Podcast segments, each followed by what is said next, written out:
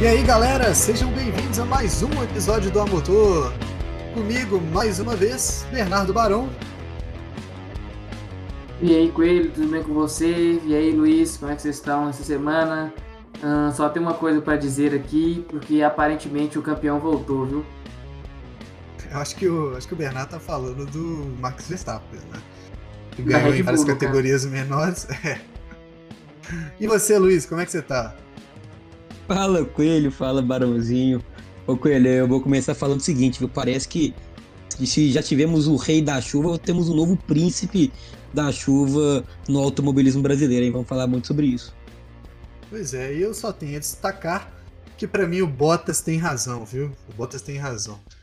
Então vamos para nos encaminhar para mais um episódio, mais um, mais uma, mais um apanhado, né, desse último final de semana. E vou te dizer, viu?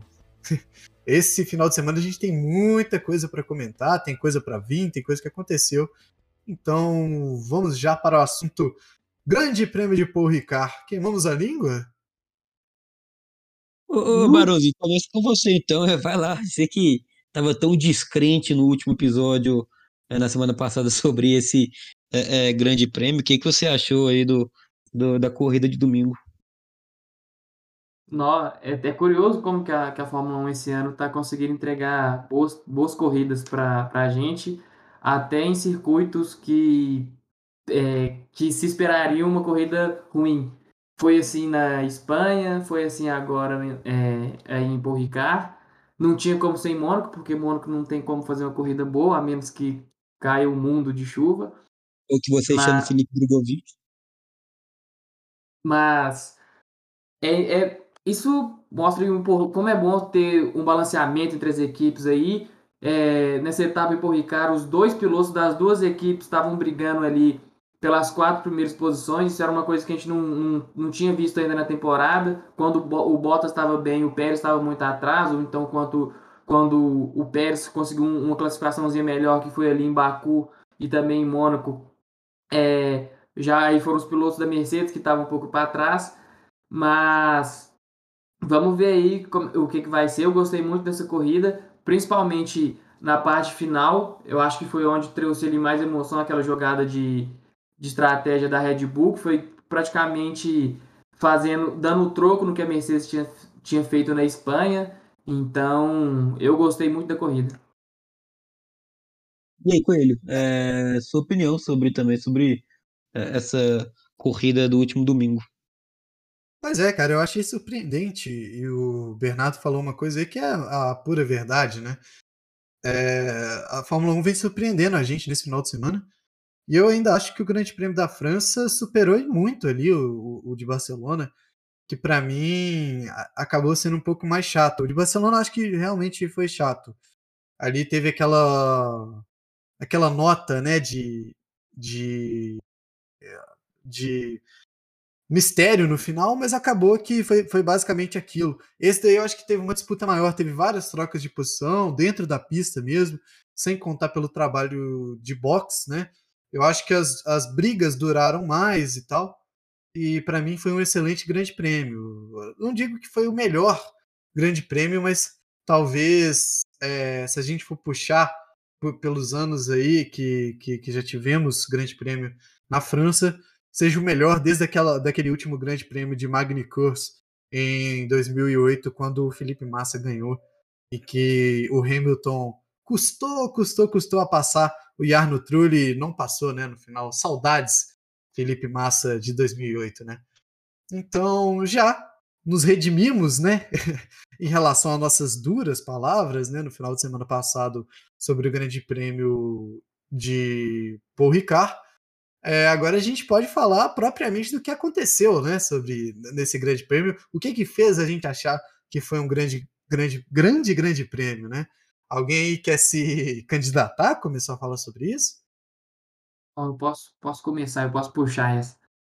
É, primeiro, eu acho que nessa corrida a gente viu é, um erro dos dois é, pilotos que estão dominando aí o campeonato, que é o Hamilton e o Verstappen na primeira volta, ele, logo na largada, o Verstappen ele já dá uma erradinha ali na primeira curva, que é o que faz ele perder ali a posição pro, pro Hamilton no início.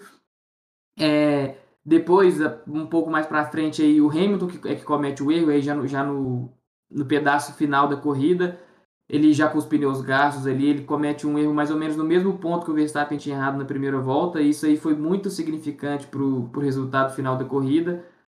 E também teve erro da Mercedes, um leve erro de estratégia da Mercedes.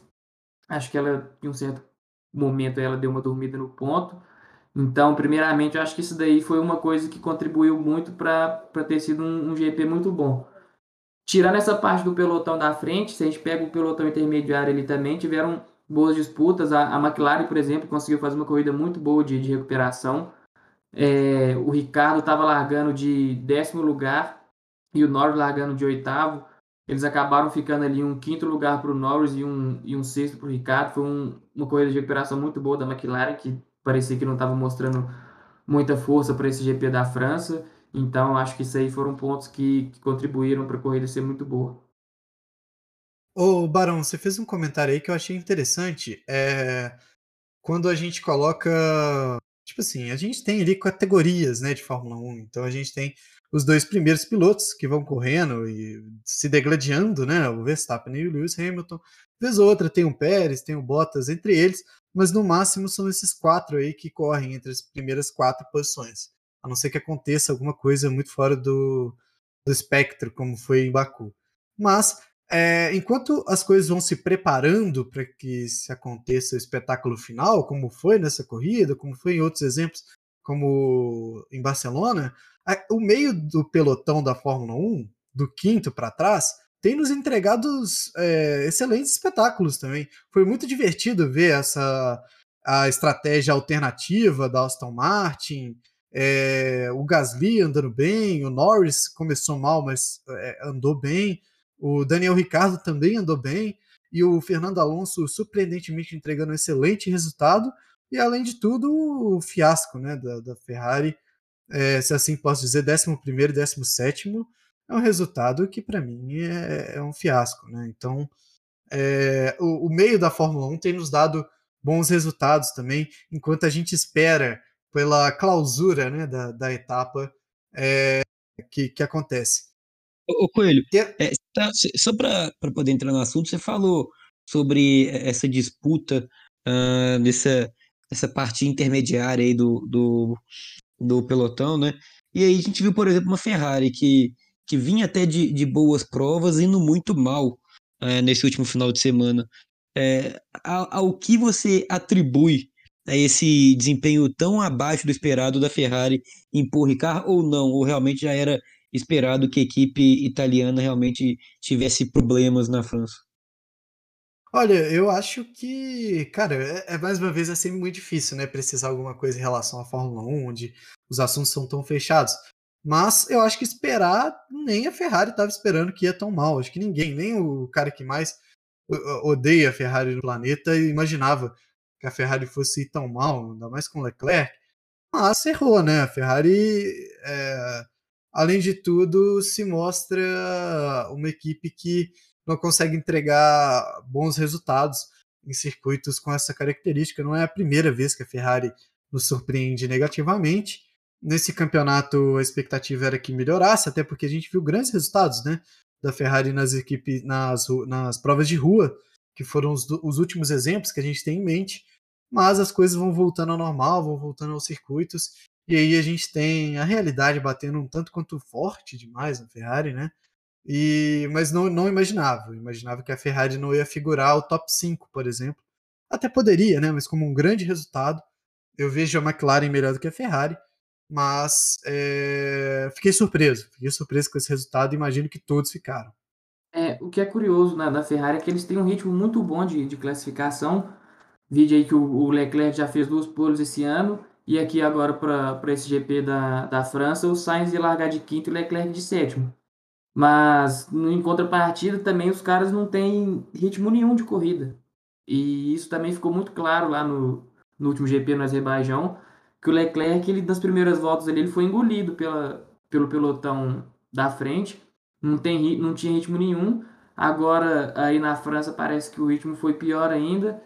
Então, apesar da Ferrari estar razoavelmente bem classificado no campeonato de construtores, está em quarto eu vou conferir direitinho a pontuação aqui depois, mas eu acho mas são poucos pontos atrás da, da McLaren, a disputa pelo terceiro lugar ainda está. Só, só para poder te passar, a Ferrari está em quarto com 94 pontos, a McLaren em terceiro com 110. Realmente, é, e aí você vê em quinto a AlphaTauri é, com 45 pontos, né? Então já está bem mais distante. Realmente, essa luta da, vai ser entre Ferrari e McLaren até o final do ano, né? Pelo terceiro lugar. Sim, eu vejo a McLaren muito mais preparada, muito mais firme para poder conseguir esse, esse terceiro lugar do que a Ferrari, porque eles vêm mostrando uma, uma temporada mais sólida, resultados mais expressivos, e a questão, acho que eles só não estão mais à frente, acho não, certeza, ele só, a McLaren só não está mais à frente porque o Ricardo ainda não, tá, não se adaptou muito bem a esse, a esse novo ano dele na McLaren. Então, a McLaren só não está mais à frente porque ela corre com um piloto só esse ano, né? Só para poder sacanear não, o Não, não, que isso. isso aí é brincadeira.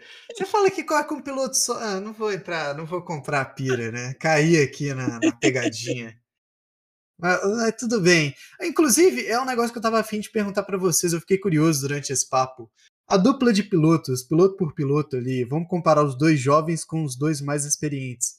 É, inclusive, o Sainz andou junto com o Ricardo, na, o, o Sainz que substituiu o Ricardo na, na Toro Rosso. Alguém lembra? Alguém consegue puxar de cabeça? Oh. Eu acho que eles não correram juntos, não, viu? Eu acho que é, o não, Sainz entrou logo. Mas foi pouco tempo de diferença. Enfim, nessa dupla de pilotos, vamos colocar frente a frente os dois mais jovens e os dois mais experientes. Quem vocês acham que ganha, assim, na, na batalha? Pode ser pilotos de equipes diferentes, só pra, né? Só para poder passar nesse nisso, tá falando, vamos lá. Na classificação de pilotos hoje, né? O, o Norris está em quarto com 76 pontos e o Ricardo em nono com 34. É, na Ferrari, o Leclerc está em sexto com 52 e o Carlos Sainz em sétimo com 42. A diferença de 10 pontos entre os pilotos da Ferrari, enquanto na, na Mercedes a diferença está aí de 42 pontos, né? Então, realmente é, é assim, eu, eu, brinquei sobre o Ricardo, eu gosto Mac, do piloto, mas McLaren, amo, né? McLaren. McLaren, perdão. Eu gosto do Ricardo, cara, mas é um ano para ele esquecer, né? Porque tá tomando um atraso gigantesco do Norris. É, essa diferença, o Norris tem mais que o dobro de pontos que o Ricardo tem uh, na temporada, cara. É, ah, é mas é o primeiro ano. Né? O, é, o Ricardo anda porque... muito mal, anda muito mal no primeiro ano e isso tem que ser mudado. O engraçado é que pela Red Bull, cara, quando ele subiu, eu não lembro dele ter andado tão mal. Eu acho que ele foi um piloto surpreendente na primeira, etapa, na primeira temporada dele. Agora, virou uma característica. É, ele ganhou corrida, né? Pois é, cara. Mas vem sendo uma característica. Quem sabe no ano que vem ele entregue é, algum lampejo do que ele um dia mostrou ser, mas por enquanto acho que é sem preocupação. Essa temporada, é, lógico que seria muito bom para que a para McLaren ter um resultado como esse, mas é, não vem entregando. Mas voltando à questão inicial, Norris e Ricardo ou o Leclerc e o Sainz ali na disputa entre os mais novos e mais experientes, quem que vocês acham que leva cada um? Cara, é pelo. Eh, a sua pergunta, você quer que eu, que eu fale pelo que eu, que eu gosto dos pilotos, pelos que eles já apresentaram, ou pelo ano em si? Pelo ano em si, a dúvida fica, lógico, eu acho que o, o Sainz leva, né? Não tem como. Uhum. Mas eu acho que piloto por piloto é, é mais interessante, porque eu quero ver a galera falando eu, eu fico, Então, eu fico com os dois da McLaren, por incrível que pareça. Eu gosto muito do Norris e, e, e prefiro o Ricardo ao Sainz, então... Assina, assina embaixo. Assina embaixo.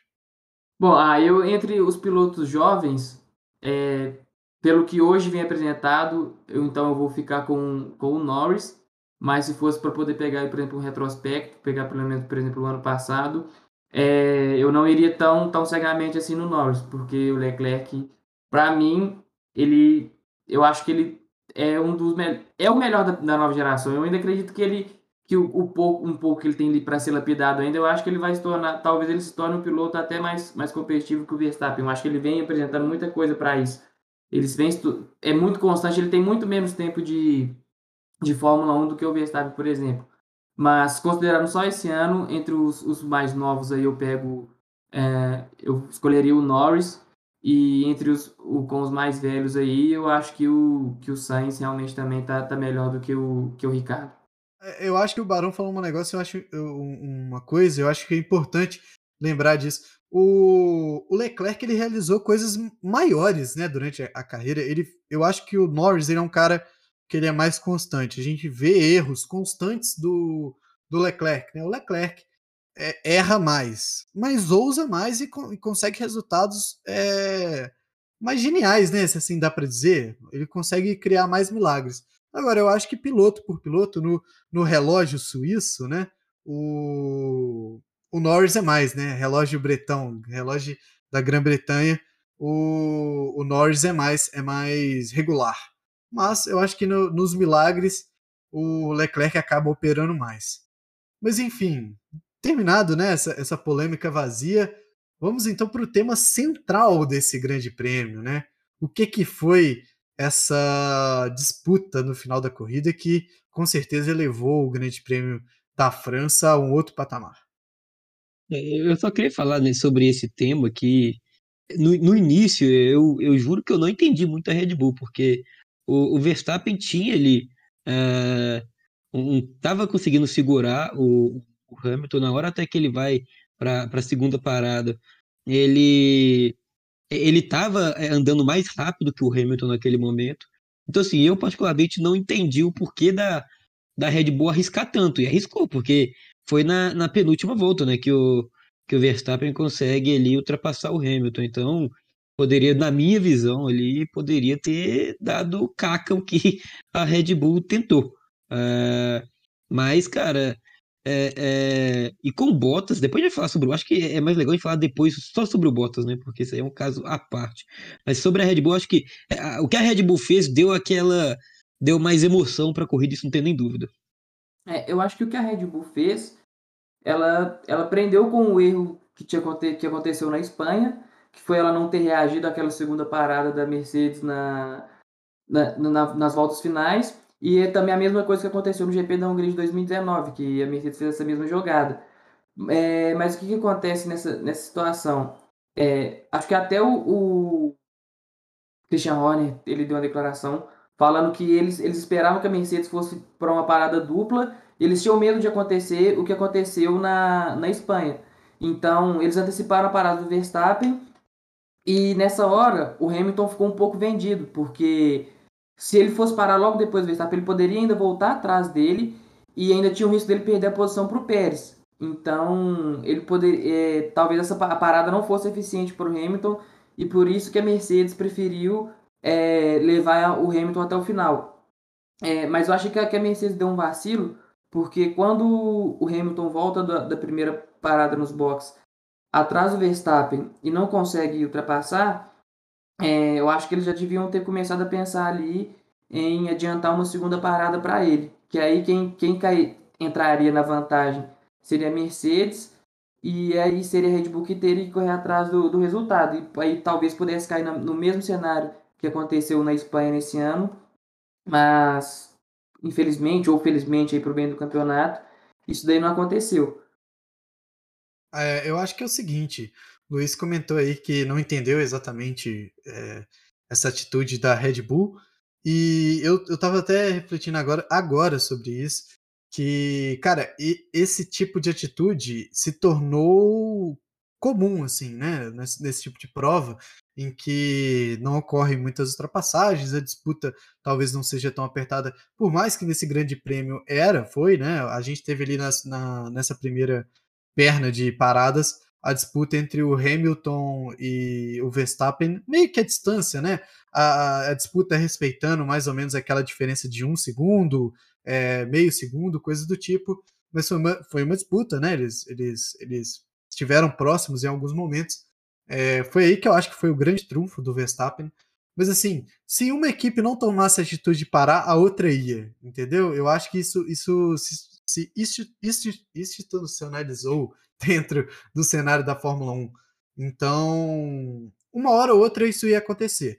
Quem tomasse atitude primeiro ia parar, ia para a estratégia de duas paradas. Quem tomasse, quem não tomasse atitude ia tentar se manter até o final da prova, assim como foi na, na Espanha. Por mais que eu acho que na Espanha tinha a, a forma da Red Bull correr atrás do erro, E já no Grande Prêmio da França, eu acho que não teve, porque logo quando o Verstappen parou, já estava na frente e começou a, a assim, destruir tempo em cima do, do Lewis Hamilton. Logo no minuto em que ele parou, na volta seguinte, ele já estava tirando muito tempo. Então, acho que não dava para se remediar, mas isso vai ser uma constância nesse campeonato. Acho que dá para anotar isso aí. Em, em corridas em que estratégia decide a vitória, vai ser constante que o undercut sirva dessa forma, né? Ou um para e outro fica, ou é, vice-versa, né? Antigamente a gente via muito o undercut é, sendo. Só, só um minutinho. O undercut sendo entre um piloto parando antes e o outro para logo depois. Esse ano a gente vê um pouco diferente, talvez pela mudança da Pirelli. Pode falar, Luiz. É, é só falar assim, é o que eu, a minha crítica, assim, não é crítica, né?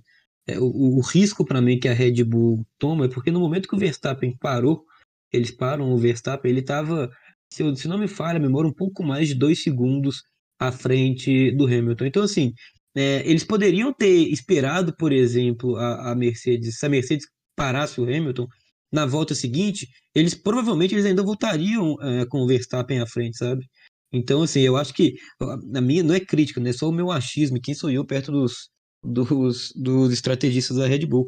Eles tinham, eles podiam é, dar a resposta, eles não precisavam tomar atitude, entendeu? Eu acho que tomar a atitude de, de chamar o Verstappen deu certo, ótimo, mas, cara, foi um risco. Se, se o Verstappen, por exemplo, a gente vai falar do Bottas, é, é o próximo assunto, se o Verstappen perde um pouquinho mais de tempo com o Bottas ali, é, não sei se ele conseguiria, viu, chegar no Hamilton, porque é, ele deu a, a sorte, entre aspas, do Bottas é, já também com o pneu bem ruim, ainda errada ali no final de uma, de uma reta. Então, cara, é, foi assim, foi muito no, no, no, fio da meada a, a atitude da Red Bull para mim.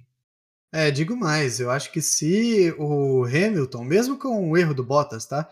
Se o Hamilton não tivesse errado naquele mesmo ponto que o Bernardo comentou, né, no final da prova, com pneus gastos também, a situação é difícil. É, se não tivesse errado, eu acho que o Verstappen chegaria para jogo com o Hamilton. E aí já é outro papo, né? Porque quando o Verstappen chega no Hamilton e o Hamilton não segura o Verstappen nem por uma volta, né? Quando, quando ele chega no range de ataque lá, já, já tá mais ou menos vendido. Eu acho que faltando uma volta, o assunto é outro, né? O Hamilton não ia vender fácil aquela posição como foi a ultrapassagem. E agora entrando no tema, que para mim é central dessa prova é Valtteri Bottas, hein, rapaz? E aí, galera, as opiniões? Eu já disse no início do episódio que para mim o Bottas tem razão, é, e eu digo isso durante todo o final de semana. Eu acho que o Bottas fez um bom final de semana. É inegável que ele errou ali naquela enquanto ele segurava o Verstappen, mas eu acho uma sacanagem a galera comentar que o Bottas é responsável pela pela derrota da Mercedes nesse final de semana, em que a Mercedes é, termina num déficit inacreditável no campeonato de pilotos e no campeonato de, de construtores. O que, que vocês acham, colegas? Mais para frente eu volto a defender o Bottas aqui, porque eu sei que vai vir pedrada pela frente. Só, só antes do Barão comentar mais tecnicamente, só falar sobre. É, você falou do elo é, é, do Bottas, né, na, na crítica exaustiva, na crítica pesada ao Bottas é, culpando o piloto por, pela, pela derrota né, da, da Mercedes no final de semana. É, cara, a gente está acostumado a ser aqui no Brasil, do, da Fórmula 1 de quando assiste, duelo mais fraco de uma equipe ser sempre muito criticado, né? Até de forma, para mim, exagerada e de forma até errônea, em grande, em, na maioria das vezes. A gente, para quem acompanha a Fórmula 1 no início, acompanhou né, a Fórmula 1 no início dos anos 2000, o Rubinho com o Schumacher era criticado. Quando o Schumacher também é, tinha, não, não conseguia chegar, sempre o Rubinho culpado, cara. E, e aí é, a gente tem a sorte de ter visto depois o Schumacher sempre falar e elogiar muito o Rubinho pela ajuda que ele deu, é, por exemplo, em ajuste de carro, que o Schumacher já nem perdia mais o tempo dele em pré-temporada para ajustar carro, que ele tinha confiança no Rubinho, que o Rubinho conseguia ajustar o carro da melhor maneira possível. Então, assim, é, é, é, só voltando para o Bottas, é isso, cara. A gente, no Brasil, sempre o, o elo mais fraco é, é, em uma dupla vai sofrer isso aí. É, é, em Fórmula 1, vai ser em dupla de zaga no futebol, dupla de ataque. Então, cara, isso nem, não me surpreende mais. Vai Barão. É, o Bottas, ele parece que virou uma parede branca dentro da, da Mercedes, né? Tipo, ninguém percebe que ele, que ele tá ali. Ah, algumas coisas, da maioria que acontece, a culpa é dele. Até aquela questão da, da porca presa na, lá no GP de Mônaco.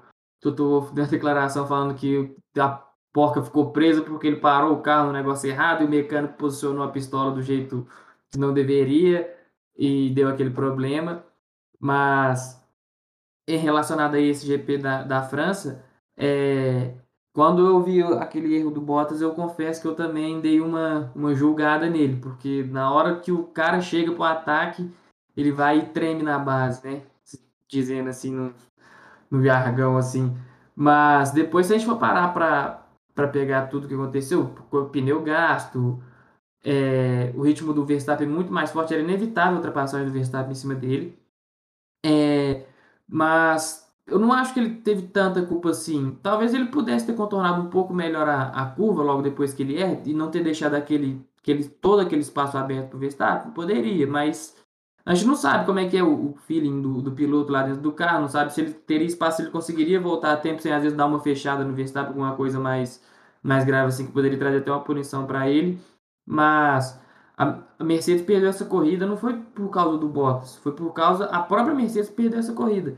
É, eles já começaram o GP com a estratégia de, de, de paradas erradas. E isso a gente vê depois quando o Bottas fala no rádio, que dizia que a, que a estratégia da corrida era para duas paradas, que seria mais indicado. E, mas dessa vez eu não acho que. que e, fala, e fala de forma incisiva, né, o Barão? Porque quando, quando ele chama no rádio, não é a primeira comunicação dele, né? Vale a pena lembrar ali que pelo meio da, da prova o Bottas reafirma a posição dele, né? Quando ele, ele chama no rádio e diz que esses pneus não terminam a prova, ele é ignorado num silêncio é, monumental. I'm thinking of plan B. Copy mais uma vez, ele mais para o final da prova, depois de ser ultrapassado, ele volta e aí sim, cara, num movimento num movimento de revolta, né, cara? Ele, tá, ele, ele bota ali com o coração no, no rádio e xinga de verdade o, o engenheiro em alto e bom tom. Why the fuck no one listen to me when I said it's gonna be a two-stopper? Hell é, dizendo que a estratégia era para duas paradas. E por isso que eu acho que o Bottas tem razão. Mas não foi só a única coisa que aconteceu, né? Teve muita coisa que aconteceu no tema da Mercedes. Pode, pode continuar falando aí, Barão. Perdão pela intromissão. Sem problemas. Foi até bom você ter acrescentado aí. Que ele fala isso com o engenheiro. Ele, essa decisão dele de duas paradas, é importante lembrar, ele já tinha comentado isso com eles, não era durante a corrida. Ele sei já foi porque os pilotos têm um, um, eles traçam um plano de estratégia junto aos engenheiros, como que vai ser as corridas. Ele já tinha citado isso antes da corrida começar, só que ninguém deu ouvidos para ele. Então é por isso que eu falo, parece que o Bottas está lá só para poder cumprir a tabela. É, parece que a, equipe já está deixando ele meio de lado. E com todas essas declarações que ele mesmo vem tendo, ele, esse ano você viu o Bottas muito mais explosivo com a equipe. E também, às vezes, o Toto Wolff dando algumas essas farpadas em cima dele. É, eu não vejo ele ficando na Mercedes para 2022. Eu acho que, que a situação aí fica meio insustentável e parece que vai começando a dar um clima mais, um pouco mais pesado também dentro, dentro da Mercedes. Ainda mais desse, no meio desse calor, dessa disputa de campeonato, as coisas não vão não estão muito bem para os alemães aí não.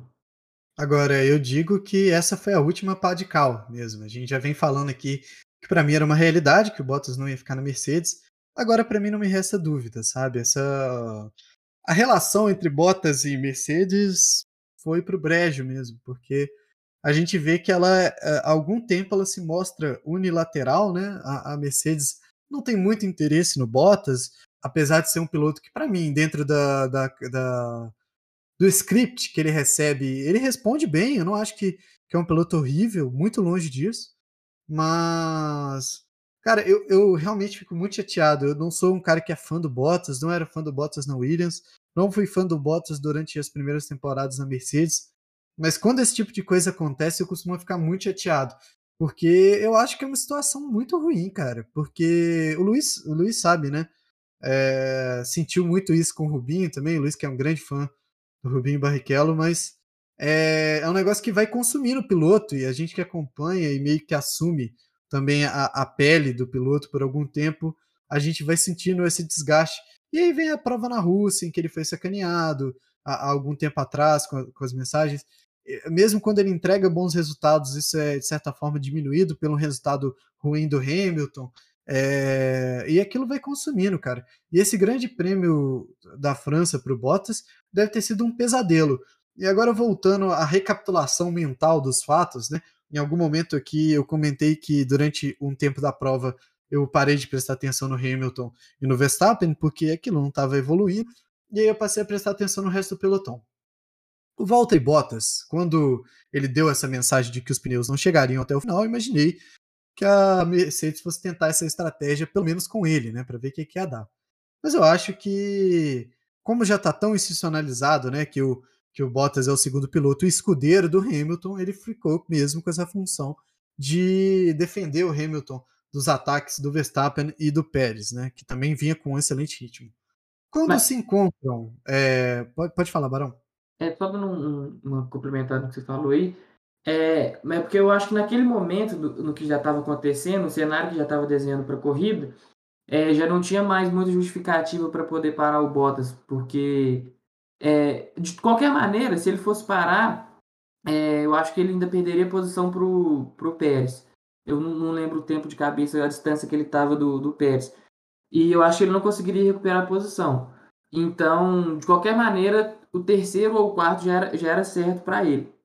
E então eu acho que a Mercedes tentou também arriscar para poder até para eles poderem saírem com um pouco mais de, de ponto da rodada, para ele tentar dar aquela travada no, no, Verstappen e o Hamilton ganhar a corrida. Nesse sentido, nesse cenário, observando desse jeito assim, aí eu acho que é uma é uma pode ter sido uma, uma opção, uma, uma tentativa válida da Mercedes porque nesse caso eles estavam visando um pouco mais do campeonato de construtores, porque esse ano também, querendo ou não, está muito mais cerrado, tanto que a Red Bull está na frente. Mas se fosse em outras situações, igual eles já, já fizeram outras vezes, de tentar favorecer o Hamilton por uma disputa de, de título que já não está tão tão, tão é, acirrada assim, igual foi o exemplo que você citou da Rússia, que foi em 2018, que na época o Hamilton estava disputando com, com o Vettel, o Vettel na época na Ferrari ainda, o Hamilton já estava na frente no campeonato, estava na frente na corrida, já ia colocar pontos de vantagem sobre, sobre o Vettel na corrida, não tinha necessidade de ter aquela ordem de equipe. Naquele momento ali eu acho errado, mas é, o, o, desse fim de semana, essa tentativa deles eu vejo como uma coisa assim, é, assim, tolerável, apesar de que, claro, que se fosse piloto brasileiro, por exemplo, alguma coisa assim, a gente ficaria muito revoltado. Mas eu entendo mais essa parte da, da esportividade num, em prol da, da equipe, entendeu? É, eu tendo a concordar contigo. Eu só acho que tem um ponto de adição de que ele já tinha combinado, né? Já tinha. Combinado não, né? Porque a gente sabe que a decisão da Mercedes final não foi aquela.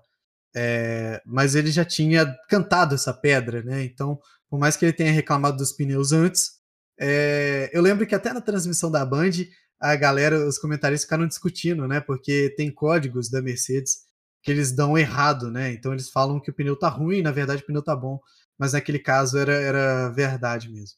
É, após essa decisão dele, né, já tinha avisado no rádio por várias vezes que não estava bem. É, eu, eu, ouvi algumas pessoas falando que o Bottas não segurou nem por uma volta o Verstappen. Discordo veementemente disso. Acho que o Bottas segurou o Verstappen de várias maneiras ali. Lógico que na, naquele range né, de ataque, é, quando o, o, naturalmente o Verstappen diminuiu para 5 segundos, é, é, meio segundo, é, 60 milésimos, coisas do tipo. Não foi possível né, se defender de um, pneu, de, de um piloto que vinha muito mais rápido, mas isso se mostra em números. Né? O, o Bottas conseguiu adicionar é, ao tempo de diferença do, do, do, Verstappen para o Hamilton mais um segundo, que eu acho que foi muito valioso. E o Hamilton, em algum momento ali no erro dele, é, diminuiu de 5 para 3 segundos e meio é, com um erro. Então, eu acho que essa culpa vai muito para o Bottas por tudo que a gente falou, pela situação delicada que ele está na Mercedes e por ser mesmo o boi das piranhas dessa história toda, né? Mas eu realmente acho que o Bottas não teve culpa nisso. Ele foi o escudeiro e essa, essa estratégia da Mercedes só não foi pior porque ele estava lá e conseguiu entregar é, algum resultado em cima dessa defesa. E ele ainda defendeu muito bem em cima do Pérez, viu? O Pérez demorou algum tempo para ultrapassar ele depois, mesmo com pneus gastos e mais gastos ainda, depois do que ele já tinha feito contra o Verstappen. Boa, então vamos uh, uh, passando aqui uh, para a gente poder já pular para o próximo assunto, sair desse grande prêmio de Paul Ricard. Como ficou então a, a, a, classificação da corrida, né? Vamos lá. O Verstappen terminou em primeiro, né? Como a gente já falou, é, seguido de Hamilton e Sérgio Pérez. Esse foi o, o pódio da corrida. Em quarto, Bottas. Quinto, Lando Norris. Sexto, Daniel Ricardo. Sétimo, Pierre Gasly. Em oitavo, Fernando Alonso. Nono, Sebastian Vettel. E décimo, fechando ali os dez primeiros que pontuam, né, os, os dez primeiros, como bem disse, no Lance Stroll também da Aston Martin. Então, fechando aí essa lista dos dez primeiros, como a gente também citou bem, é, a Ferrari muito mal com o Carlos Sainz em décimo primeiro, o, o Charles Leclerc em décimo sexto. Então, assim, é, de novo, o Tsunoda andando muito atrás do Gasly, né? Muito atrás. Isso também é outra coisa que a gente tem que citar. O Tsunoda acabou em 13 terceiro, uma volta atrás dos líderes. Então, é, vamos ver aí o que vem para acontecer no próximo fim de semana, que é o próximo assunto que nós vamos entrar agora, é, para a gente poder falar já uh, do grande prêmio da Áustria, que acontece já nesse domingo. Uh, e aí, começo com você, Barãozinho, sua expectativa. Ô, ô Luiz, só antes da nota do Grande Prêmio e eleger aqui, na nossa opinião, o melhor piloto e melhor equipe, né? Melhor e pior piloto, melhor e pior equipe. É, começando por você, Barão, que, qual que é a nota desse Grande Prêmio da França, na sua opinião? Acho que cabe um 7,5 ou 8, viu? Vou ficar ah, meio termo, vou colocar 7,75. Tá bom. 7,5 então, viu, Barão? 7,5. Eu vou ficar junto com o Barão. Eu, dou, eu, eu, vou, eu vou dar uma nota 7, porque eu acho que 7,5 eh, talvez seja um pouco demais. Assim, meio ponto vale, né? E aí, Luiz, o que, que você achou? Qual que é a sua nota para esse Grande Prêmio da França? Cara, eu vou de 6,5. Eu gostei, eh, eu acho que foi um bom grande prêmio, mas 7,5 realmente eu acho que tinha que ter tido mais ação. Mas eu vou de, de 6,5, até pelo, os quatro primeiros estarem sempre ali, né, que a gente já esperava, então isso não me surpreendeu muito. Então vou de 6,5 para esse grande prêmio uh, de Paul Ricard. Completando com você, melhor, pior piloto, Luiz? Eu vou melhor piloto, putz, difícil, hein?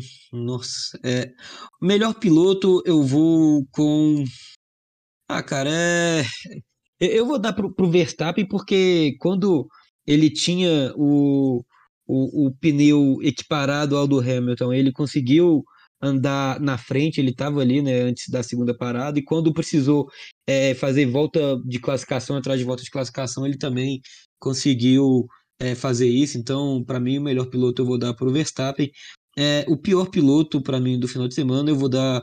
É, já também você sabe que não sou muito fã do piloto, eu vou com o Yuki Tsunoda é, porque tem o mesmo carro do Gasly, nunca consegue andar nem próximo, e dessa vez é, tomou até volta, cara. Então, assim, é, com o mesmo carro, isso para mim é meio inadmissível. Então, eu vou pior, vou dar pro Yuki Tsunoda. Barão, por favor, sua opinião. Uh, eu vou começar pelo pior, então. Eu vou junto com o Luiz também, é o Tsunoda.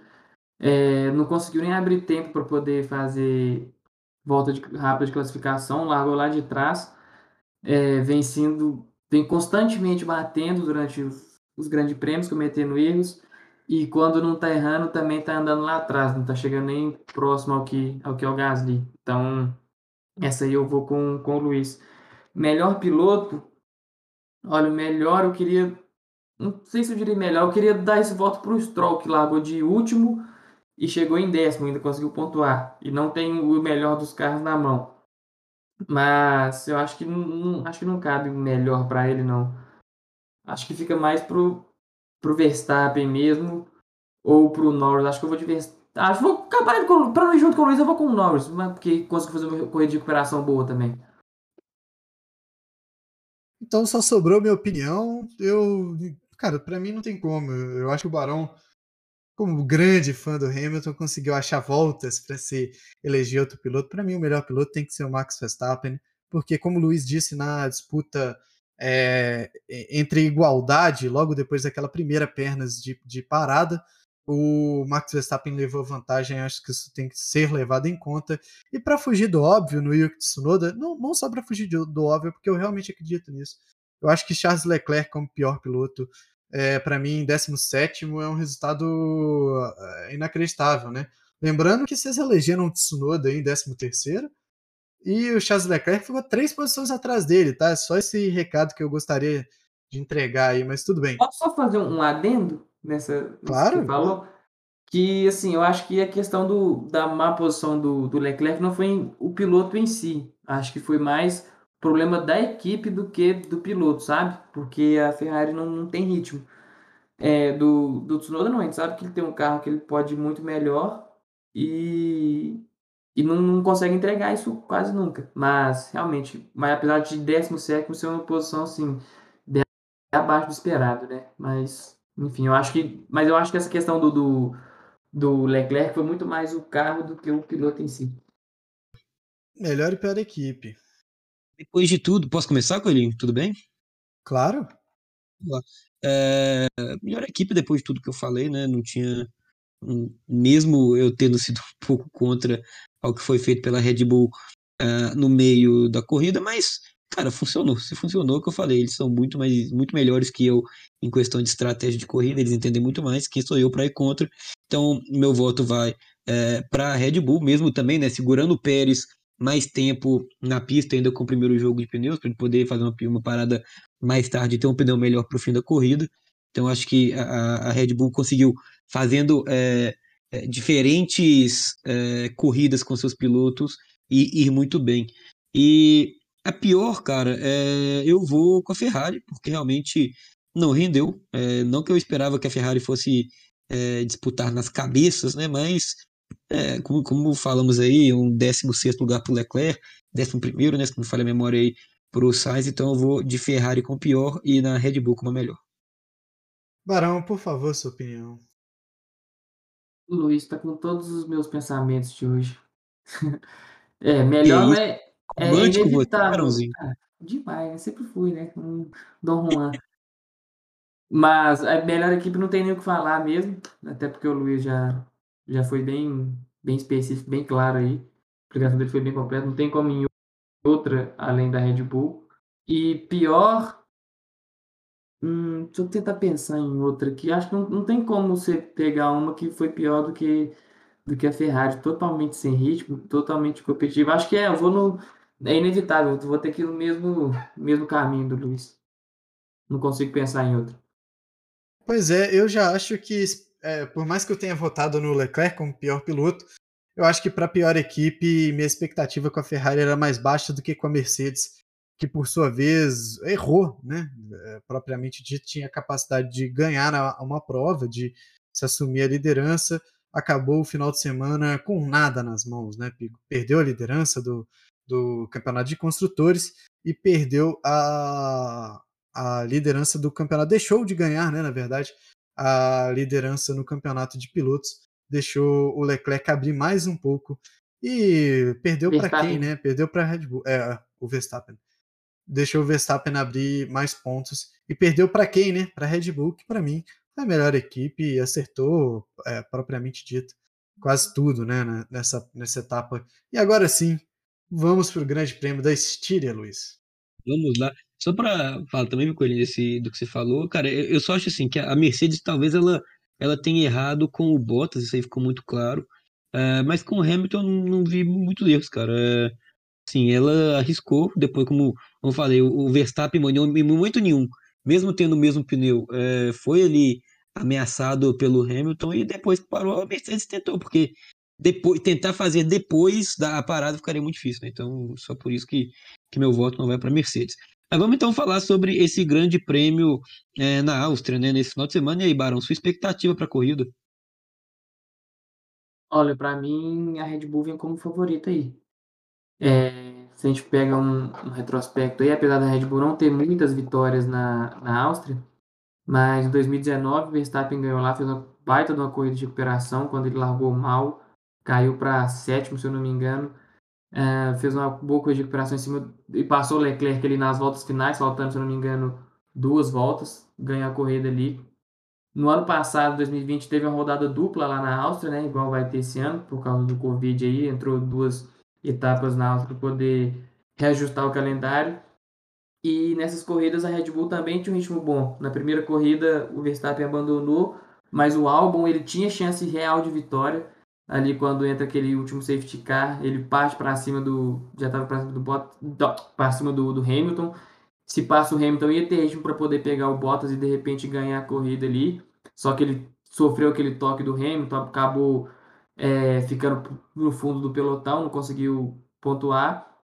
E esse ano eu acho que, que a Mercedes, a Mercedes, a Red Bull aí vem como grande favorita e no momento que eles estão em ascensão, né? Que são tão, são a, equipe a ser batida, estão é, aí com, com a moral elevada, estão bem, estão vindo vem de três GPs bem disputados, né? Que foi Baku, foi Mônaco e agora França, enquanto a, é, enquanto a Mercedes está aí tentando se, se encaixar, se ajustar, conseguir voltar a ser aquela equipe perfeita que era aí nos, nos últimos anos. Mas eu vejo a Red Bull como grande favorita agora e realmente se a Red Bull ganhar, aí a coisa aperta para Mercedes. Tendo a concordar com o Barão também, viu? Eu acho que esse final de semana, é, não só esse final de semana, acho que como um todo, né? Como vai ser uma corrida dupla, a gente vai ter dois finais de semana seguidos de Áustria, né? Um com o nome de Styria, que é esse que nós vamos acompanhar agora, e o próximo com o nome de Áustria. É, para mim, cara, vai dar doblete da Red Bull, viu? Os dois finais de semana é, é, a probabilidade é que a Red Bull ganhe. Até leva, colocou o um nome simplesmente no autódromo, né? E costuma andar bem por lá. Mas como é um bom circuito, e tomara que a gente não queime a língua como foi com a França, é, tende, tende a se dar boas provas. A gente assistiu boas provas na Áustria, né? Então, quem sabe, né? Às vezes uma disputa, alguma coisa ou outra, um toque, são coisas que acontecem, né? Que já aconteceram na Áustria, né? Então, é... eu espero uma boa prova, mas espero um resultado favorável à Red Bull. É isso. Então, vamos para aquele para a parte do palpitômetro, né? E aí, Coelho, é, vou começar por você. Para você, quem faz a pole e quem leva a corrida na Áustria? Vamos lá, três primeiros eu coloco Max Verstappen, é, Hamilton e Bottas. Não sei. E Pérez em terceiro na, na qualificação. É, na corrida, eu vou apostar em Verstappen. Verstappen. Vamos lá, Verstappen e Hamilton com batalha boa no final. E quem fecha o pelotão é o Bottas. E aí, Barãozinho, você, por favor, qualify ah, e a corrida.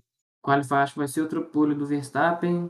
Hamilton em segundo e Pérez em terceiro, mas a corrida o ritmo da Red Bull acredito que vai ser melhor. Vai ser. Vai dar aí é, Verstappen, Pérez e Hamilton. Lembrando que a gente está gravando antes da sexta-feira, então não tem como a gente ter dados muito precisos aí sobre os treinos livres. Então, mas acho que o resultado vai ser esse aí. Bom, eu vou, eu vou na, no qualifying, eu vou de Verstappen, Hamilton e Pérez. E aí eu acho que vai ter o caos na largada. A disputa vai ser muito acirrada. É, vai ter um toque entre Verstappen e Hamilton. E aí o Pérez vai levar a corrida, seguido de Bottas e Lando Norris. Eu vou com esse top 3 aí no final. É, eu acho que vai ter um toquezinho ali, que essa largada, esses dois pilotos aí muito forte para realmente querer a vitória. É, para a gente poder encerrar, ah, não tem mais, perdão, tem mais um assunto antes da gente encerrar a Fórmula 1. É, o Coelho, hoje teve o anúncio também da mudança no traçado do circuito de Asmarina, né, buscando ali é, mais pontos de ultrapassagem. Muita gente diz que é um circuito muito sem graça né, nesse sentido. E aí, você gostou da mudança? O que, que você achou? É, a gente vinha comentando aqui, né, no, no, episódio passado, a gente fez a eleição de, de piores circuitos da Fórmula 1, e nele estavam a França e as Marina e, e Barcelona. É, pelo visto, a gente já queimou a língua com a França, que teve uma boa prova, mesmo não sendo um circuito que tem entregado bons, bons, bons resultados para a gente, né? Mas e as Mariners foram atrás, cara. Mudaram, mudaram alguns pontos, algumas curvas, é, tiraram chicanes, tiraram é, coisas que reduziam a velocidade dos pilotos. E aí, é, cara, tende a melhorar, porque é o que a gente vinha comentando até antes de, de começar a gravar, né, Luiz? Pior que tá, não fica. É a máxima do Tiririca. Olha aí, rimou. é, cara, o circuito ganhou algumas, algumas mini retas, né? É, ali, logo após aquela, aquele primeiro conjunto de curvas, depois da reta, da reta de chegada e antes da reta principal ali, né? Cara, a expectativa é que melhore, porque, igual a gente falou, não tem como piorar. Tomara que dê certo, cara. Tomara que seja um circuito com mais emoção, já que recebe o final do campeonato, né? Boa. Barãozinho, agora sim, para a gente poder ir encerrando já o assunto Fórmula 1, é, também tivemos aí já nessa semana algumas imagens de possíveis protótipos dos carros da temporada 2022, né? Carros que que serão menores, podem chegar a ser até 30 centímetros menores do que esses carros é, atuais e mais pesados, né? Muito também é, por conta dos pneus que serão bem maiores que o dessa temporada. E aí, te agrada esse é, esse novo sistema da Fórmula 1? Te agrada também essa ideia da, da Liberty, né, que é a detentora uh, do, do, do, direito de transmissão ali da Fórmula 1, né, dos direitos da Fórmula 1 em, em si, é, de ter uma proximidade maior entre as equipes. É, um, um Espero-se também né, que as equipes ali menores, de médio, de médio porte, consigam se aproximar bastante das equipes de ponta. Como você vê isso tudo? Ah, se conseguir aproximar o pelotão é sempre bom, né? A gente quer ver o. A gente que é espectador aí, a gente quer ver o circo pegar fogo no, no campeonato. É, mas essa questão, você falou do tamanho dos carros, realmente precisava dar uma diminuída. Esses carros atuais são muito grandes, gigantescos. Até dificulta algumas, algumas coisas em algumas corridas. Aí GP de Mônaco, que com esse caminhão que se tem hoje é quase. Fica ainda mais difícil de ultrapassar. Mas o que mais chama atenção nessa, nesses novos carros é a questão da aerodinâmica, vai mudar. Agora, o que se espera com esses, com esses novos bólidos aí é que o piloto que vem atrás ele não pegue um ar muito sujo, muito turbulento, o que pode resultar em maiores disputas, os pilotos conseguindo seguir um ao outro com uma proximidade maior, pode dar mais emoção aí. E estava na hora da, da Fórmula 1 buscar essa, essa mudança, porque o que a gente vinha tendo de corrida chata, até que esse ano a gente não pode reclamar, mas nos anos anteriores aí, que tinha muita corrida que não, que não tinha muita graça. Às vezes até em circuitos que às vezes eram bons, igual por exemplo o Spa-Francorchamps, que é um, um, circuito sensacional, às vezes tinha corridas aí péssimas. E se eu não me engano, nos dois últimos anos, em 2020 e 2019, as corridas lá não foram muito, muito animadoras, é um circuito muito bom. Mas mudança é sempre bom, principalmente se for para poder tentar melhorar algo que está que tá ruim. Então, Sou totalmente a favor, claro. O Coelho, você quer comentar alguma coisa sobre ou podemos partir para a Fórmula 3? Assina embaixo com o relatório do Barão aí, pô. Esse foi preciso, né? Só adicionar o fato da, da, dos arrastos, né? Também. É, para mim é o, é o, fato principal, né? Na verdade, corrigindo. É o fato principal dessa mudança. Tomara que esse ar sujo, né? Diminua drasticamente, que a gente ganhe é, mais disputas no calendário do ano que vem. É, esperar, né? A expectativa aumenta para uma próxima temporada, mudança de, de tecnologias, equipes podendo ter bons resultados ou não. Vamos lá. Vamos lá, então, vamos passar para a Fórmula 3, que também teve é, corridas né, nesse final de semana em Paul Ricard, a segunda etapa, né, se a gente pode dizer, da Fórmula 3, né, com três corridas em cada etapa. Uh, vamos primeiro aqui passando o, o resultado uh, das três corridas, depois a gente discorre rapidinho sobre elas. Na corrida 1, uh, é, o vencedor foi o Alexander Smoliar, russo da Arte Grand Prix, é, seguido de Vitor Martins da MP Motorsport e Callum Williams da Genzer Motorsports. Uh, na corrida 2, a gente teve o Arthur Leclerc incrível, cara, o que o Arthur Leclerc fez esse final de semana.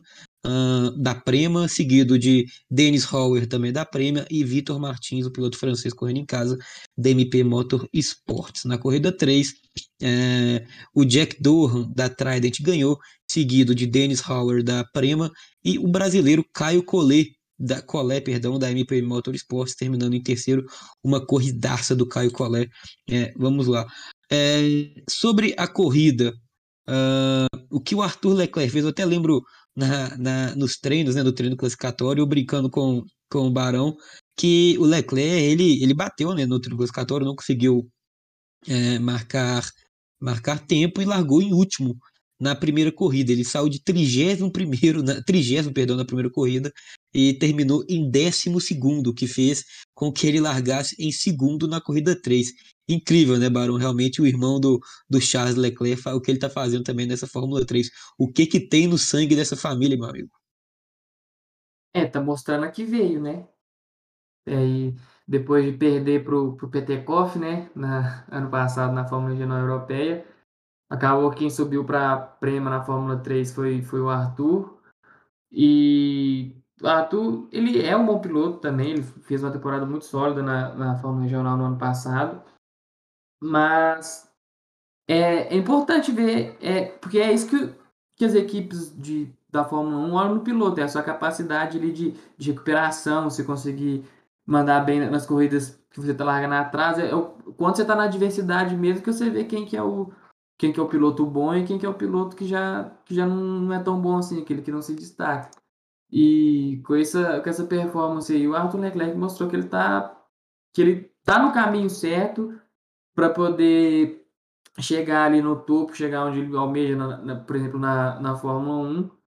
É interessante ver isso, mas o que eu gostaria mais de comentar, eu vou, vou citar depois que você, você falar o resultado das outras, das outras três corridas, mas é o desempenho do, do Vitor Martins. Mas isso aí fica. Daqui a pouco eu falo sobre isso. Por favor, pode ir, vai lá, pode falar. É, o Vitor Martins, realmente, companheiro né, do, do Caio Collet na MP Motorsports, teve um final de semana correndo em casa é, grandioso, né? Muito bem, o, o piloto francês. E aí, Barão, o que, que você queria destacar sobre o querido Vitor Martins? É, não, porque se o, se o Arthur Leclerc foi muito bem na, na primeira corrida, né, que fez ele ganhar esse tanto de posição aí e largar na frente na corrida 2. Para mim, quem foi o nome do fim de semana foi o Vitor Martins. Segundo na corrida 2, segundo na corrida 1, um, ficou em terceiro na corrida do, na corrida 2 e em quarto na corrida 3. Não fica confuso de falar assim, né? Mas enfim, ele conseguiu dois, um segundo, terceiro e um quarto lugar no, no fim de semana somou aí ponto pra caramba. Talvez tenha sido o piloto que mais, que mais fez pontos. Eu, eu tenho que. Foi ele, sim. Foi ele e o Denis, né? Da, da Prêmio também. É, então, mostra também que a MP tem é, carro para poder andar bem. Talvez não seja tão bom, uma equipe tão boa igual a Prema, com certeza não é, porque a Prema a gente sabe aí sempre, sempre se destaca. Mas tem capacidade para poder fazer os pilotos terem bons resultados. Na etapa na Espanha também o Colé conseguiu é, pódio, o Vitor Martins foi bem também. Agora eles têm um resultado mais sólido também, apesar de que o Colé não, deu, não foi tão bem assim agora, igual ao companheiro de equipe. Mas é incrível esse, tra esse trabalho que ele fez. Conseguir dois pódios numa rodada tripla é bastante coisa. Sim, aí só para poder deixar certinho, Vitor Martins foi o, o, segundo piloto a mais pontuar nessa etapa de, de Paul Ricard, né? Ele fez 36 pontos. Uh, o, o Dohan foi o que, que quem chegou em primeiro na, na corrida 3, na corrida que, que vale mais pontos. Ele fez 37 pontos. E o Dennis Hauer fez 32 pontos, foram os três pilotos a mais a que pontuaram mais, né? Lembrando que a classificação hoje do campeonato tem o Dennis Hauer em primeiro com 66 pontos, seguido de Vitor Martins com 60 e o Dohan com 58. O Caio Collet é o brasileiro com melhor pontuação, está em sétimo com 35 pontos. Temos também lá o Enzo Fittipaldi, que é o outro brasileiro que ainda não pontuou. A corrida do Caio Collet, né, a terceira corrida, porque, vamos lá, o Caio Collet teve problemas na primeira e na segunda corrida, né? a primeira corrida, ele estava bem, teve problemas, ele parece, com, com os pneus e já no final começou a perder muitas posições. É, estava em décimo segundo ao final da, da corrida 2, e da corrida 1, perdão, que faria que ele largasse em primeiro na corrida 2. Só que ele foi ultrapassado na última na última curva, ali quase na última reta do circuito pelo Arthur Leclerc. Então ele com isso largou em 13 terceiro. E aí na corrida 2 ele teve problemas é, na parte eletrônica do carro e não largou, né? Ele nem, nem sequer conseguiu correr na corrida 2. Na corrida 3, debaixo de muita chuva na França, muita chuva, é, o Caio Collet largou em quinto. Na largada, o carro dele não tracionou na direita ali na, na largada, ele logo antes da curva já tinha perdido 3 a 4 posições. E aí veio fazer uma corrida de recuperação debaixo de chuva, uh, pilotando demais, cara. A corrida do, do Caio Collet foi espetacular debaixo de chuva lá em Le Castellet. Ele terminou em terceiro, conseguindo os 15 pontos aí nesse final de semana. E aí, o Coelhinho, o que, que você acha é, do brasileiro? Caio Collet que realmente também já era um, um piloto que, que as pessoas aqui no Brasil têm uma expectativa muito alta, né?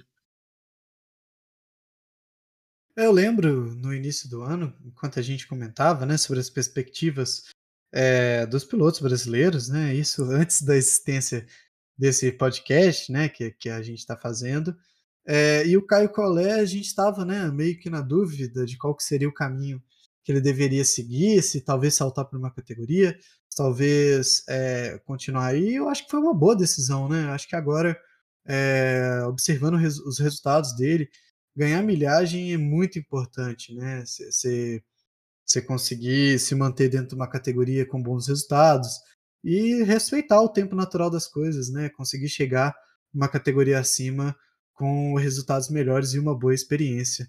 Por enquanto a gente vê que vem dando certo, tomara que siga assim, né, cara? A expectativa vai crescendo cada vez mais quanto mais a gente passa assim um brasileiro na categoria principal, né? É isso, lembrando que o, o, o Caio corre pela MP Sports, né, que é Autosports, perdão, que é equipe da Fórmula 3, que também está na Fórmula 2, né, o que poderia talvez aí ajudá-lo uh, na, na Fórmula 2, essa é a expectativa que a gente fica aí, quem sabe, de ter o Caio Colégio ano que vem na Fórmula 2. É, para a gente, vamos já, só para encerrar o assunto de Fórmula 3, o, o campeonato agora, a terceira etapa, vai ser ali entre os dias 1 e 3 de julho é, em Spielberg, né, na Áustria. Então a gente já fica também nessa expectativa para a volta da Fórmula 3 daqui a duas semanas. É, para a gente já pular para o próximo assunto, vamos lá, deixa só eu perdi minha pauta, achei, vamos lá. É, Stock Car, Coelho, que final de semana de Rubens Barrichello. Eu não vou falar não, que você já falou mais cedo que eu sou fã e sou mesmo. Então, vou deixar para você falar desse final de semana é, gigantesco do Rubinho que colocou, o colocou novamente na disputa do campeonato, né? Pois é, cara. É... Eu até quando a gente foi juntar, né, para fazer, para comentar o que, que a gente ia fazer nas provas, ia comentar das provas, né? Gente, eu lembrei, logicamente, do grande final de semana que foi do Rubinho Barrichello, é... mas também dividiu, né, grandes resultados com o Ricardo Zonta, né, que sempre o esteve acompanhando em resultados positivos. Mas realmente eu acho que o final do, do o final de semana do Rubinho em Barrichello foi superior, né? O, o Rubinho andou demais.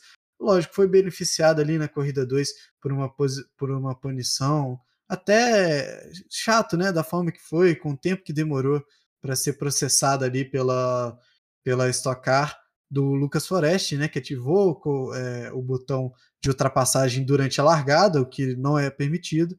É, o Rubinho assumiu a primeira posição, né? Depois disso.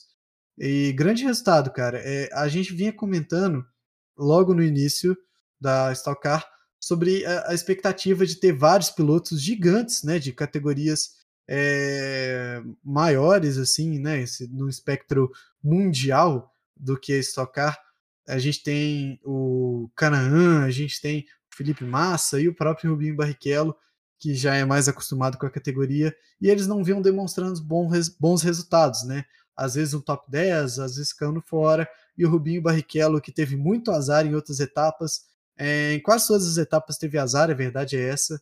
Ele conseguiu agora sim imprimir um grande resultado num circuito que ele conhece bem, né? O Velocitar dá para dizer que é o quintal do Rubinho, onde ele, onde ele costuma gravar gravando, os, né? é, onde ele costuma gravar o programa dele. Acelerados, excelente programa, inclusive. E, cara, andou como se estivesse em casa mesmo. Logo na primeira corrida teve um bom resultado, chegando em quarto, se não me engano, largou em décimo, alguma coisa do tipo. É, na segunda corrida, com a punição, como eu já disse, ele chegou em segundo. Enquanto isso, o Ricardo Zonta estava ali, né? Na primeira corrida chegou em segundo. Na, na, segunda, na segunda corrida, ele chegou em segundo também, né? Com a posição do Lucas Forest. E na, na terceira corrida, a gente teve a vitória do Rubinho Barrichello, mais uma vitória, segunda dele no final de semana. E na quarta corrida do final de semana, essas duas últimas já no domingo, o Ricardo Zonta ganhou com o Rubinho chegando em segundo. Caraca, que, que final de semana, hein? É, ganhou pontos assim a, a, rodo, né, cara? Foi um resultado muito acima da média. E agora eu, eu te dou a permissão, Luiz, para poder é, lustrar aí o seu pupilo, né? Cara, é, é assim, falar do Rubinho para mim, antes da gente gravar o programa aqui, eu tava esperando né, o horário de começar a gravar, eu tava vendo pela 35 vez aquela corrida do Rubinho em 2000 em Hockenheim, né, a primeira vitória dele, tá vendo a corrida completa hoje, cara, né, eu acho o Rubinho para mim um baita piloto, um baita injustiçado no Brasil, é, assim, isso para mim é, é, muito claro já há muito tempo, é, mas só pra gente poder finalizar é, esse assunto da Stock Car também, é, Hoje a classificação tem o Daniel Serra em primeiro com 131 pontos, seguido de Gabriel Casagrande com 116 pontos e Ricardo Zonta com 113. O Rubinho, que o Coelho falou bem, que pontuou bastante, vem hoje na, agora está na sexta colocação com 97 pontos. Realmente chegou muito mais agora o Rubinho, né? A gente vamos ver aí como que vai ser essas essas próximas corridas. O, o, o Barão, fala para a gente também um pouquinho. A gente pode ver nos seis primeiros carros é, nessa classificação hoje da Stock, três Chevrolets e, e, três Toyotas, né? O que mostra como realmente está bem legal e bem competitiva a Stock Car em 2021, né? Com certeza. E esses 40, pouco menos de 40 pontos aí que o Rubinho tá, tá atrás do primeiro colocado, por exemplo, é, eu acho que a disputa está totalmente aberta para ele. Vide essa, toda essa, essa disputa que tem, que tem acontecido na Stock Car esse ano. Não só no caso do Rubinho também, né? O Denis Navarro, por exemplo, está com 96, logo atrás. Até ali para o Ashley Abreu, que está com 89. Eu acho que ainda está muito aberto, apesar da diferença ser um pouco grande. Mas essa coisa, Stock Car tem muito disso, tem muita... É muita variável entre os pilotos que vencem. Às vezes tem muitos acidentes ali, muitas batidas que os pilotos às vezes acabam abandonando. Então, eu acho que é sempre aí uma, uma caixinha de surpresa, se é que podemos dizer assim. E então a diferença de pontos pode ser um pouquinho grande, mas ainda faltam oito etapas para oito circuitos aí no, no, calendário. Tem muita corrida ainda para poder acontecer, tem muito chão pela frente. Acho que pode mudar muita coisa ainda. E realmente, afinal, não é à toa que a Stock é a maior categoria do automobilismo, né? Do automobilismo brasileiro, no caso. Então. É isso. É, é, uma, é uma categoria realmente marcada por essa disputa sempre muito acirrada, né, entre os pilotos, isso aí é, é, bem, é bem legal. O Vamos então deixa agora. triste é só, é só o tempo, é só o tempo que, que demora, né, para ter uma etapa. A gente vai ter agora quase duas semanas de ato, né, um pouco mais de duas semanas de ato até a próxima prova em Cascavel, em 11 de julho, que é um circuito que tem um formato diferente, né, é, é raro ver circuitos nesse formato, onde a gente volta a comentar sobre a Stock Car, que mais uma vez tira duas semanas de folga, né? É isso. Lembrando ainda que a Stock, por exemplo, o Coelho falou muito bem aí de uh, uh, como o Rubinho anda bem em Velocitar, né, e que foi esse circuito desse último final de semana, uh, Velocitar ainda terá mais duas corridas, né, nos dias 23 e 24 de outubro, então realmente é, é o circuito que vai repetir é, que vai repetir corrida, que vai ter mais um final de semana duplo. Vai ser o Velocitar com no dia, nos dias 23 e 24 de outubro. Uh, vamos então falar agora da Fórmula E, né, que teve vitória de brasileiro e brasileiro que a gente até comentou no último final de semana que realmente precisava de ter um bom rendimento, que estava buscando, buscando voltar ali a figurar no pelotão da frente, né, Coelhinho? E o Lucas de Graça conseguiu uma grande vitória é, na Fórmula E em Puebla, no México, esse final de semana, né? A gente vinha falando de circuitos, né? Como é legal esse traçado do circuito em México, né? No, é, ali é Hermanos Rodrigues, né? Em Puebla? Ou é no circuito de oval? É no, Puebla é circuito oval, né? Só, É, só me. É, é o vai- circuito oval. Agora eu não lembro porque o Hermano Rodrigues também tem um circuito oval. Mas de qualquer forma, como, como é legal né, o traçado que foi feito ali, é sempre legal ver categorias não americanas andando em circuitos parciais, ovais, né? Por mais que ali tenha, tenha a parte do misto, eu acho muito interessante essa dinâmica, essa diferença entre circuitos ovais e mistos, o famoso roval, né, que eles chamam lá fora. É, ainda mais que se aproveitou muito bem né, a parte do oval nesse circuito que foi desenhado no Grande Prêmio do México. Agora, essa vitória do Lucas de Graça é um alívio, né? Uma, é uma lavada que a gente dá na alma é, nesse momento de apreensão né, do, do automobilismo brasileiro, em que a gente vê é, cada vez mais os nossos atletas desaparecendo né, do esporte por falta de, de financiamento e coisas do tipo. O Lucas, o Lucas de Graça, que tem tanto talento e já mostrou tanto resultado na Fórmula E, passar por uma situação como essa é muito triste. E pelo menos com essa vitória a gente tem ali mais um respiro, né? Tomara que dê certo, tomara que a equipe veja o valor que tem nele, caso não seja Audi, que seja outra, que ele siga em outra grande categoria, que é um piloto que merece e conseguiu galgar um resultado expressivo, né, nesse final de semana. É isso. Ô Barão, passa pra gente, por favor, então, aí, como ficou é, a a classificação da corrida 1 da Fórmula E, a corrida que o Lucas de Graça ganhou, né, no último sábado, por favor. Bom, então na corrida 1, Lucas de Graça aí, como já comentado, foi o primeiro colocado. É, foi, foi uma dobradinha da Audi nessa corrida, o René Rasch ficou logo em segundo. Ah, Eduardo Mortara pela Rocket Venturi ficou em terceiro, Alexander Sims em quarto, quinto o Jack Dennis, sexto Antônio Félix da Costa, sétimo Stoffel Van Dorn e oitavo Mitch Evans. Boa. E Coelho, e na segunda corrida, cara, como ficou aí a classificação? Na segunda corrida, a gente teve o Mortara, né, posicionado na primeira colocação, em, em segundo, o Nick Cassidy, em terceiro, o Olivier Roland, em quarto, o Pascal Verlaine, em quinto, Jake Dennis, em sexto, Alex Lynn, em sétimo, Maximilian Gunter, em oitavo, o Re- Jean-Eric Verne. Bacana. Para a gente só finalizar aqui de Fórmula E, né, a classificação hoje da Fórmula E no campeonato, temos o Eduardo Mortara em primeiro com 72 pontos, seguido de Robin Frings em segundo com 62 pontos, o atual campeão, né, o Antônio Félix da Costa, em terceiro com 60 pontos, seguido ainda de René Rasch com 60 pontos e Mitch Evans com os mesmos 60 pontos. Os brasileiros o Lucas de Graça hoje ocupa a 13ª colocação com 39 pontos.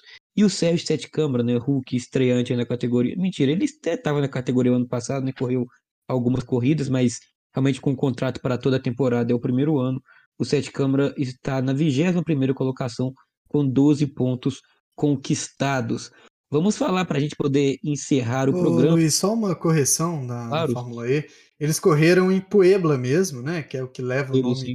Do Grande Prêmio, porque não poderam correr em Hermano Rodrigues, porque infelizmente o autódromo de Hermano Rodrigues serve como hospital de campanha né, para a Covid-19 e o México vem sofrendo também, quase tanto quanto o Brasil, né? Durante esse período triste que, que vamos passar. História mundial, né? Sim, com certeza. Pois é. Então, bem, bem colocado aí pelo Coelho.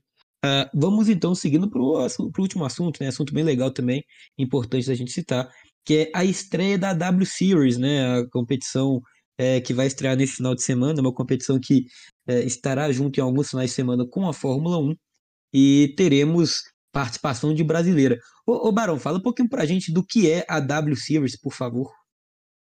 Bom, a W Series é uma categoria de Fórmula também, assim como Fórmula 3 e tal, que só que ela é exclusiva para mulheres.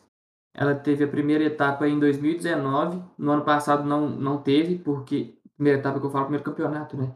É, no ano passado não teve campeonato por causa das complicações do Covid aí, tal, todo mundo já sabe. Mas a estreia foi em 2019 e quem começou, quem tomou a frente dessa de, da criação dessa categoria, assim, quem são meio que os cabeças dela, assim, é o David Coulter, ninguém menos que David Coulter, e o Adrian Newey, o brabo da engenharia, o mago da engenharia da Red Bull. Então, eles que tiveram essa, essa iniciativa. E no, no primeiro ano, quem foi campeã foi a Jamie Chadwick, que faz parte do programa de desenvolvimento de pilotos da, da Williams. E o interessante dessa, dessa categoria é que ela também conta pontos para poder se obter a superlicença, que é aquele documento que você precisa para poder guiar na Fórmula 1. Então, é uma, uma oportunidade aí da, da, das mulheres ganharem um pouco mais de visibilidade no automobilismo. O interessante também é que, se eu não me engano, é, eu acho, tenho quase certeza, vou, vou confirmar aqui, mas a W Series vai acompanhar a Fórmula 1 em todas as etapas. É, to, todas as etapas que, que a W Series tiver, ela vai servir como suporte da, da Fórmula 1, assim como acontece em algumas corridas com a Fórmula 2 com a Fórmula 3. O que, que foi, Luiz? Vai sim. Não, vai estar tá sim, todas, tá né? certo. Em todas. E é interessante, e a gente vai ter participação da brasileira, Bruna Tomaselli, esse ano. É, ela que já correu aí na Fórmula Júnior Brasil, Fórmula 4 Sul-Americana, já disputou ali a USF 2000, que é a, meio que a, a categoria de acesso para a Indy, participou do Império Endurance Brasil também, e na maioria dessas, dessas, dessas categorias ela teve bons resultados. No Império Endurance Brasil ela, foi, ela se classificou em quarto, conseguiu ali três pódios, fez duas vitórias dos pole positions. Uh, na Fórmula Júnior Brasil também em 2014, ela conseguiu vitórias, conseguiu fazer poles. Em 16 etapas ela teve 12 pódios. Então ela tem alguns resultados expressivos aí em, alguns, em algumas categorias de base, em algumas outras de nível mais elevado, como o caso do, do Endurance Brasil. Mas e vamos torcer expectativa boa para ela aí. E lembrando que todas as corridas vão ser transmitidas pelo Sport TV. O Grupo Globo fechou aí o pacote com a categoria, então vai ser transmitido pelo Sport TV.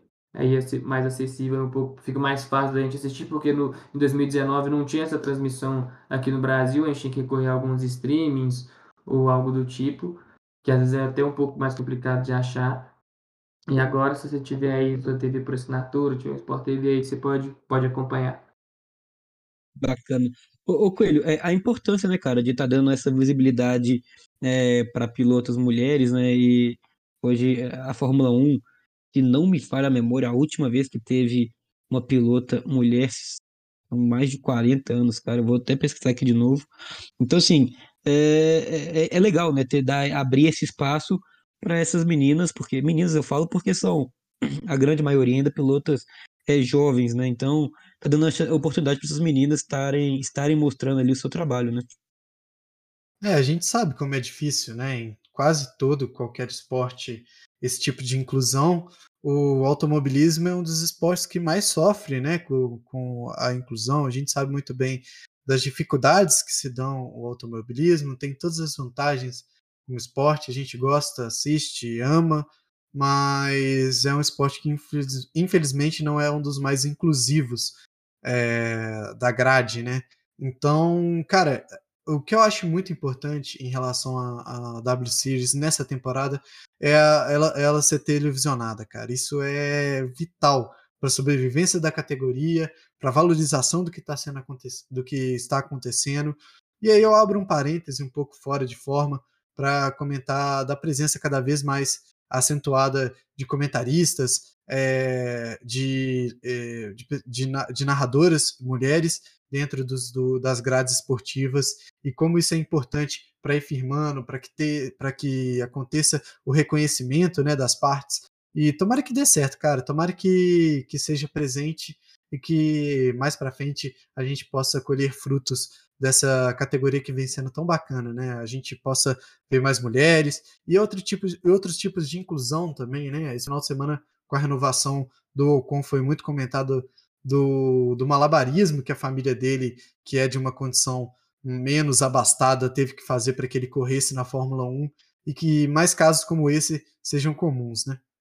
Ele do Ocon, que cortou o áudio, pelo menos aqui, não sei se cortou para todo mundo. Você ouviu, Luiz? Ouvi, ouvi sim. Então eu vou deixar. Então é isso, galera. Algo mais a acrescentar ou podemos é, chegar a dar a bandeirada final nesse programa de hoje? Esse programa que foi quase a 24 horas de Le Mans, a gente não tem o tempo é exato da gravação, mas a gente falou, viu? Falamos, viu? É, hoje é assunto quando tem, chega no final de semana, se igual tivemos é, muita, muito automobilismo, né? Não tem como fugir, é difícil. É, a gente espera também que nesse próximo final de semana tenhamos aí grandes provas, grandes corridas e que possamos já no, na semana que vem também é, chegar conversando sobre muito assunto legal, uma boa corrida da Fórmula 1 que a gente espera, né? É, Barão, muito obrigado, meu velho. Algo mais a acrescentar? Não, acho que a gente já falou até muito. Foi demais. é só isso mesmo. É um prazer estar aqui com vocês. Até semana que vem. É isso, Coelhinho. Valeu demais, meu velho. Semana que vem estamos juntos novamente.